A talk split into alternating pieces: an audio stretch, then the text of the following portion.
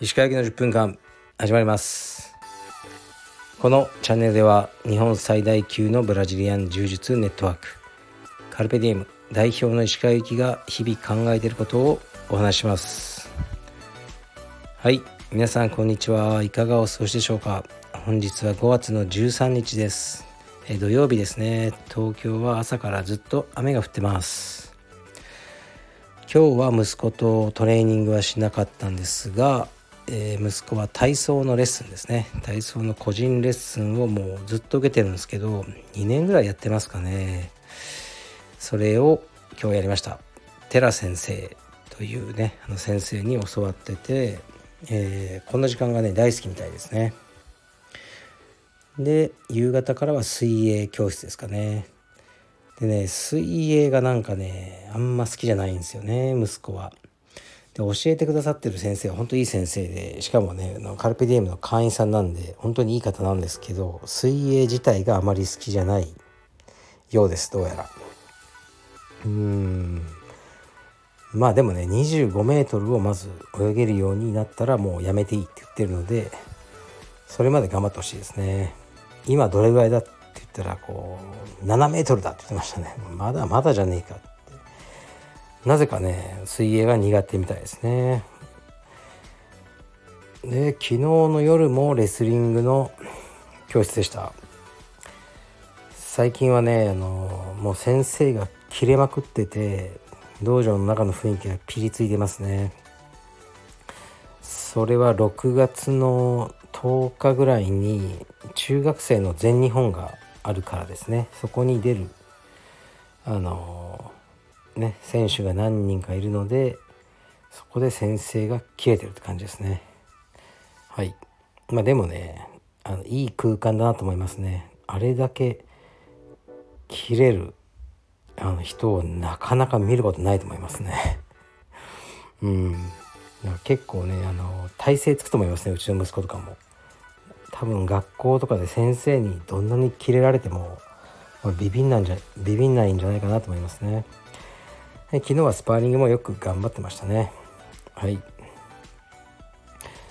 で今日はまあ僕はオフィスでこうのんびりしてたんですけど腰痛がねもうやばいんですよね。もう3年4年ぐらいになるのかな。毎日のように言ってますよね。これって10年後も痛いんですかね本当。もうそしたらちょっとね死にてえなとか思いますね。それぐらい腰痛がここ1週間悪いですね。今日もねほぼぎっくりみたいな感じで歩くのもきつい。という感じなんですけどねあさってにはもうレスリングありますからね。もうこれはやるしかないんで。もうこういうことやってるから治んないのかもしれないですね。まあいいです。でレターに行きますかね。レターがねもうレスリングレターが多いんですよね。まあ、でもねもう読みますね。もうこれレスリングチャンネルじゃありません私のチャンネルは。でももうレター来るから読みます。まあレスリングっていうか子供の習い事についてどっかで紹介されたのかなもしかしたらこのチャンネルが。分かんないんですけどそういうレターがねめちゃくちゃ多いんですよ。はいじゃあ読みます。鹿先生こんにちは。毎日の息子さんの努力を拝見していて同年代の息子を持つ親として子育てに刺激をもらっています。そろそろ私の息子にも柔術を体験させようと思ってている時期ですが石川先生の息子さんはレスリングだけで柔術はやられてないですか？柔術に必要な柔軟な動きは幼少期に伸びると思うのですが道場経営者としてやらせていない理由がありましたらお聞かせください。厚かましい質問で恐縮です。息子さんがレスリングで活躍するのを追いかけて応援しています。はい。ありがとうございます。なんで僕があのね充実じゃなくてレッスングやらせてるのかっていうのはもう何度かね話したんですけどあまりね充実を好きになってくれなかったんですよねで息子がで好きにさせるためにこういろいろあの努力はできたと思うんですけどそれがねあのやりづらいんですよね自分の道場だと。ここはね分かってくださる方は少ないんじゃないかと思いますけどうーん僕今レスリングの道場では、まあ、厳しくもしてますけど結構ねあの優しくもしてるんですよ。ご機嫌取らないと練習しないんで。でこれあこれの、ね、ゼリーなんかゼリードリンク好きなんですよ。これ買っていくか？とかこれあこっちも買っていくか？と,、うん、とかそういうねとかねこうスパーリングの合間にこう汗拭いたりこう、ね、トイレ連れて行ったりこういろいろねやってるんですよ海外宿。でこれがねあの自分の道場ではやっぱできないっていうかしたくないんですよね。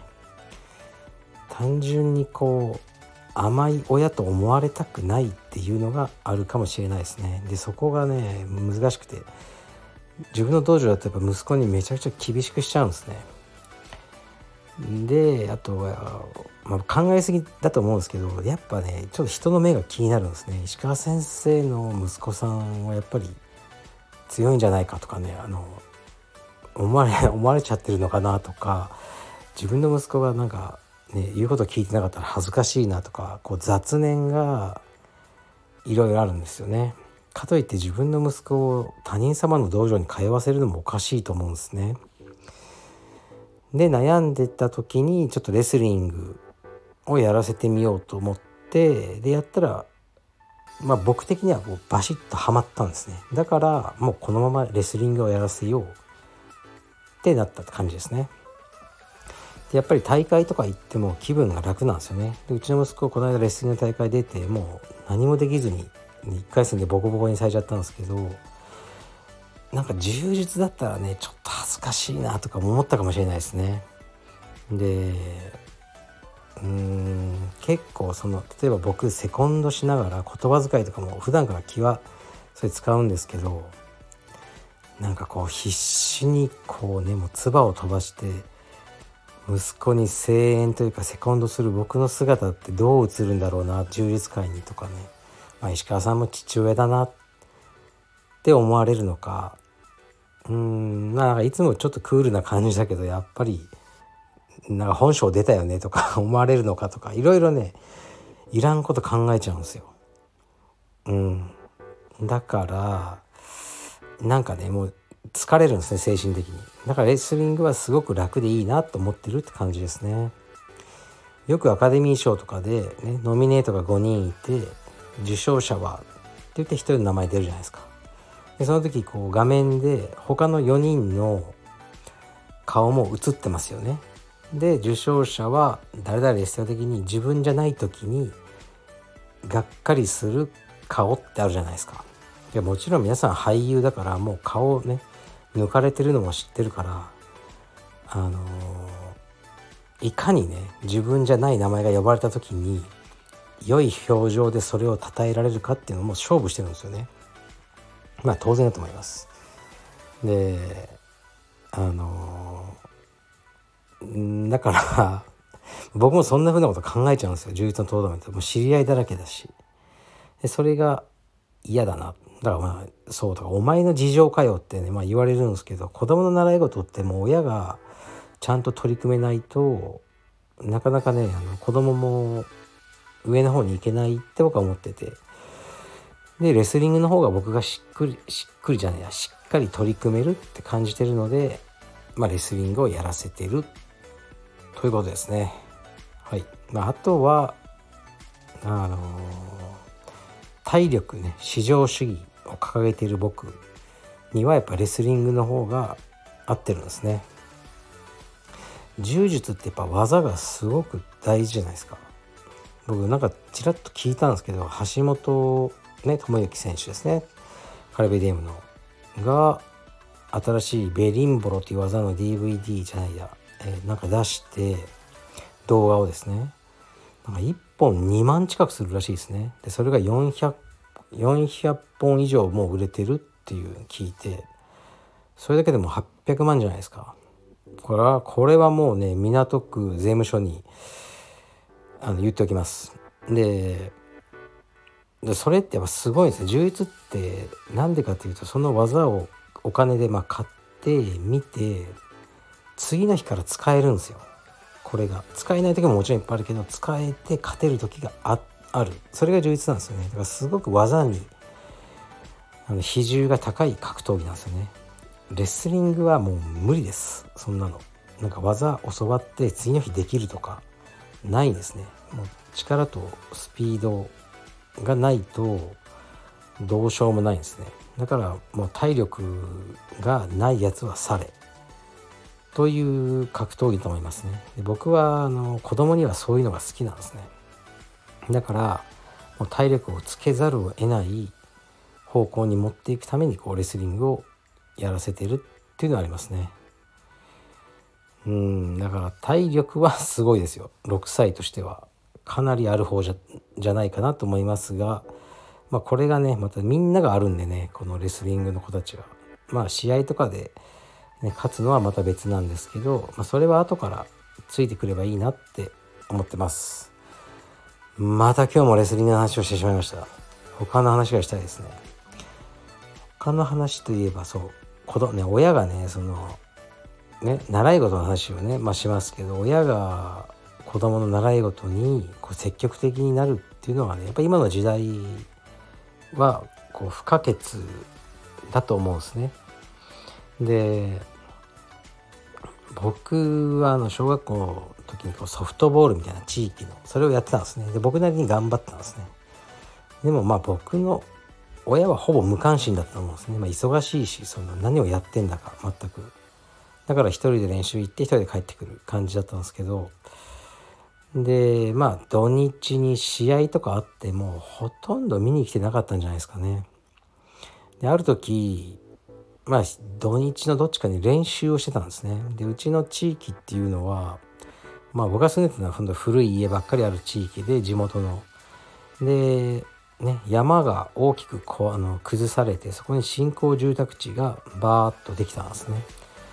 そこにえー、っとね若いあのねご夫婦みたいな方がたくさん越してきてで子供ねあのが1人2人いるっていうような、ね、若いご夫婦の家庭がこうね買うような家そういうのがいっぱい建ったんですよねだからあの地元民がいてそっちのこうね新興住宅街民がいるっていう構図だったんですよねでこの新興住宅街民の方がなんかお金を持ってる感じなんですよ。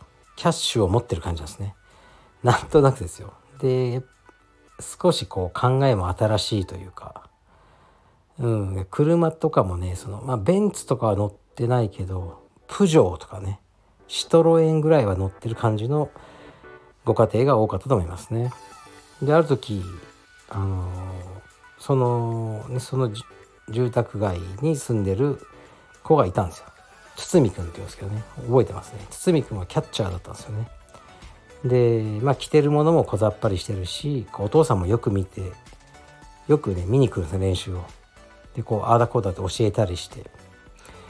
である時こう練習してたら普通にみんなでね堤君はなんかキャッチャーの練習をしてたんですね。もしかしたら練習試合だったかもしれませんね。まあすごく暑い日で。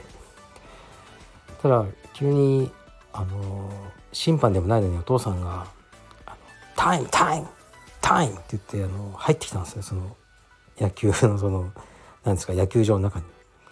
タイムって言いながらあの手で T を作るのありますよね。両手を使って T の文字にしながら「タイム!」って言って入ってきてで監督とかもみんなびっくりしてコーチとかも、ね、選手も「ん？なんだ?」と思ったらその堤君がキャッチャーで座ってるんですけどそのキャッチャーミットをお父さんが後ろから外して「ちょっと水分補給!」って言ってあのアクエリアスをねなんか飲ませてたんですね急に「口を開けろ」とかゴクゴクゴクゴクみたいな。で水分補給も終わったらお父さんは「はいじゃあいいですよ」とかって「どうぞ」って言ってこうまた練習をね始めるように促したっていう僕にとっては事件だったんですよね。なんだこのこの人は練習を止めて子供に水分補給をしに来るとはでまあ思ったんですよねだけど、まあ、確かにすごく暑い日にこう水とかもねほとんど飲まずにみんな練習してたんでお父さんは気になったんでしょうね。これ何気ない事件なんですけど僕にとっては、まあ、結構事件だったんですよね。こんな親がいるんだいいとか悪いとかじゃなくて衝撃だったんですよ。そこまでこう子供のうん水分補給を大事にしてるやつがいるんだとか思ったんですよね。これ何が言いたいかというとうんそういう感じになってるんですよ僕は。もう練習止めたりはしないですよ。練習止めてタイムとかは入ってはいかないですけど結構ねこう怪我してないかとか、ね、精神面とか気にしたりいろいろね気にしている自分がいるんですね。でもそうじゃないとなかなか子供もやっぱ練習に行ってくれないですね。そんな時やっとあのね堤くんのお父さんの気持ちがわかるなーって思ってます。はい。それだけです。失礼します。